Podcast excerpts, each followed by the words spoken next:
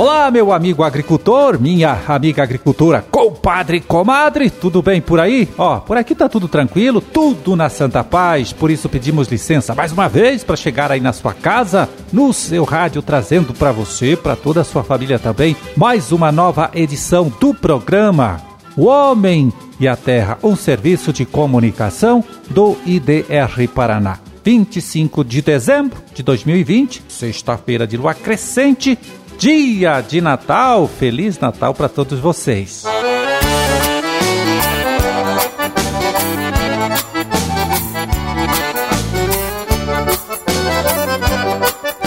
Pois é, o Paraná se tornou aí o segundo maior produtor brasileiro de leite. Além de maior produtor, busca também se consagrar como o estado que tem o rebanho com melhor produtividade, com melhor eficiência. E aí entra o trabalho de cada criador que precisa investir em práticas ou tecnologias que podem trazer esse resultado aí. E é bom lembrar que muitas vezes pode fazer isso, né, o produtor, sem gastar mais, apenas fazendo melhor o que precisa ser feito no dia a dia.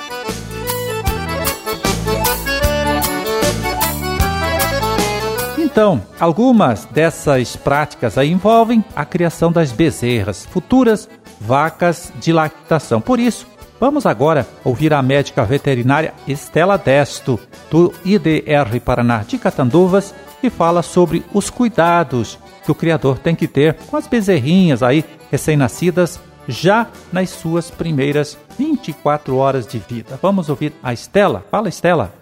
Então, muito bem, seja com um parto distóxico, um parto difícil ou não, Aqui a bezerra está na sua frente, ela nasceu. Essas primeiras 24 horas são essenciais para determinar que tipo de vaca ela vai ser no futuro, principalmente porque esse é o momento de fornecer o colostro. Nós podemos comparar o colostro com a geleia real, que é dada para as abelhas, para que elas se tornem rainhas. Então é isso que você tem que pensar. Você tem o primeiro dia de vida da bezerra para tornar ela uma excelente vaca produtora de leite. A bezerrinha nasceu, o que, que eu tenho que me preocupar? Ela não consegue, nos primeiros dias de vida, regular a temperatura do próprio corpo. Então você precisa secar ela, ela nasce molhadinha, fria.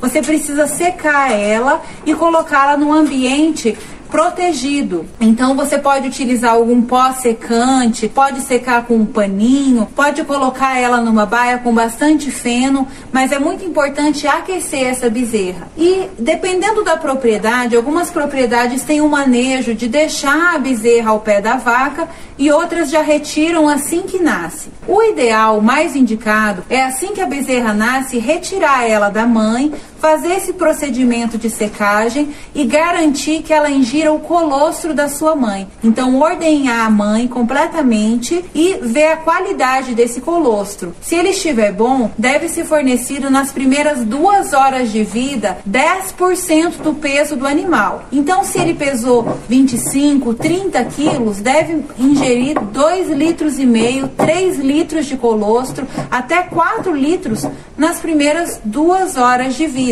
no máximo três. Além disso, até completar seis horas, se você conseguir oferecer mais dois litros de colostro, esse seria o ideal. Se essa bezerrinha que nasceu, ela é filha de uma novilha, é provável que o colostro, a qualidade do colostro dessa novilha não seja tão bom.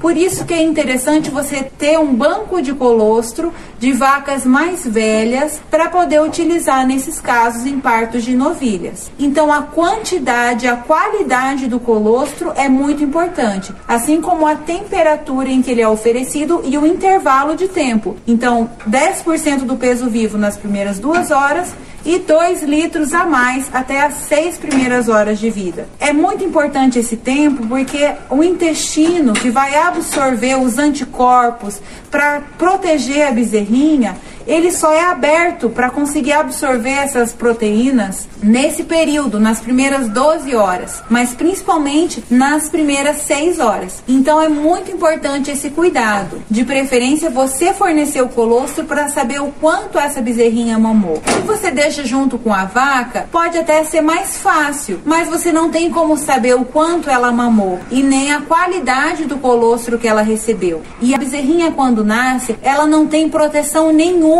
contra nenhum tipo de doença, porque não passa dentro da barriga da mãe. Ela vai receber tudo no colostro. Você consegue entender a importância da colostragem?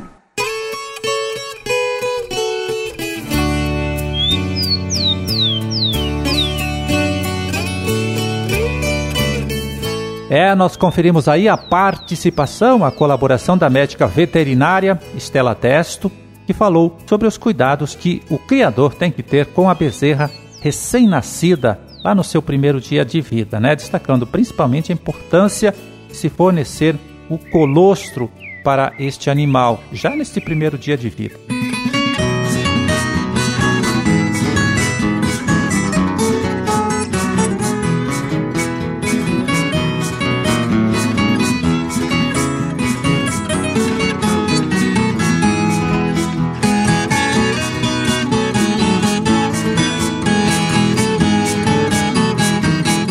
Bom, e agora a gente abre espaço aqui para a participação da extensionista Terezinha Busanello, coordenadora do projeto Turismo Rural aqui no IDR Paraná. Ela que vai falar sobre a importância do empreendedor do negócio turismo rural ter uma boa estratégia de divulgação de seu empreendimento. Vamos ouvir. Depois que preparou toda a infraestrutura, o entorno da propriedade, preparou o produto que se quer comercializar, a família está preparada para o atendimento e envolveu a comunidade, então agora chegou a hora de divulgar esse produto, de vender esse roteiro. Essa divulgação é necessária para o turista saber sobre a existência do teu produto turístico. Portanto, preparar um material com informações sobre os atrativos, contato, tarifas é primordial. Esse material precisa ser claro, atraente, com fotos, informações objetivas, seja para as mídias digitais ou seja para material impresso. As mídias digitais hoje têm um papel decisivo na venda dos roteiros. É por onde a maioria dos turistas acessam para informações sobre os destinos turísticos.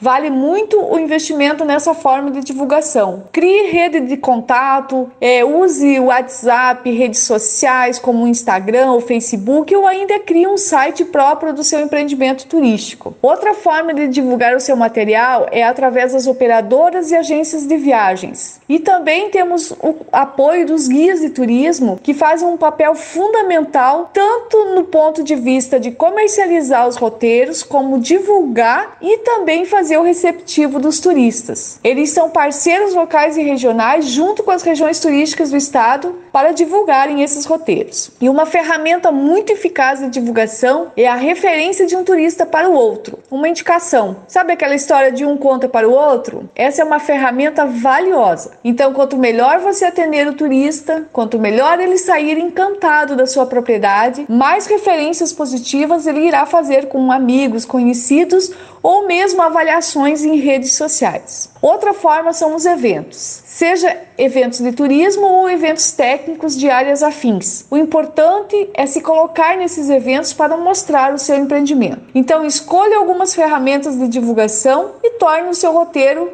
conhecido e famoso.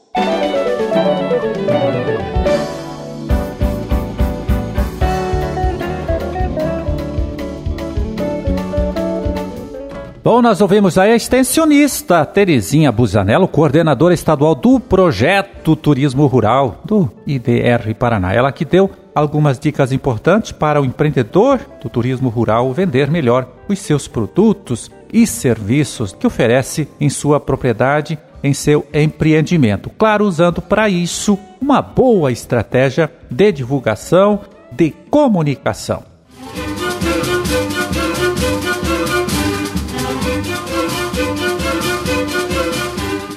Bom, meu amigo, minha amiga, terminamos a nossa empreitada de hoje. Vamos ficando por aqui desejando a todos vocês uma ótima comemoração de Natal e um excelente final de semana também. E até a próxima segunda quando estaremos aqui de volta de novo, trazendo para você, trazendo para toda a sua família também, mais uma nova edição do programa O Homem e a Terra. Um forte abraço, fiquem todos com Deus e até lá.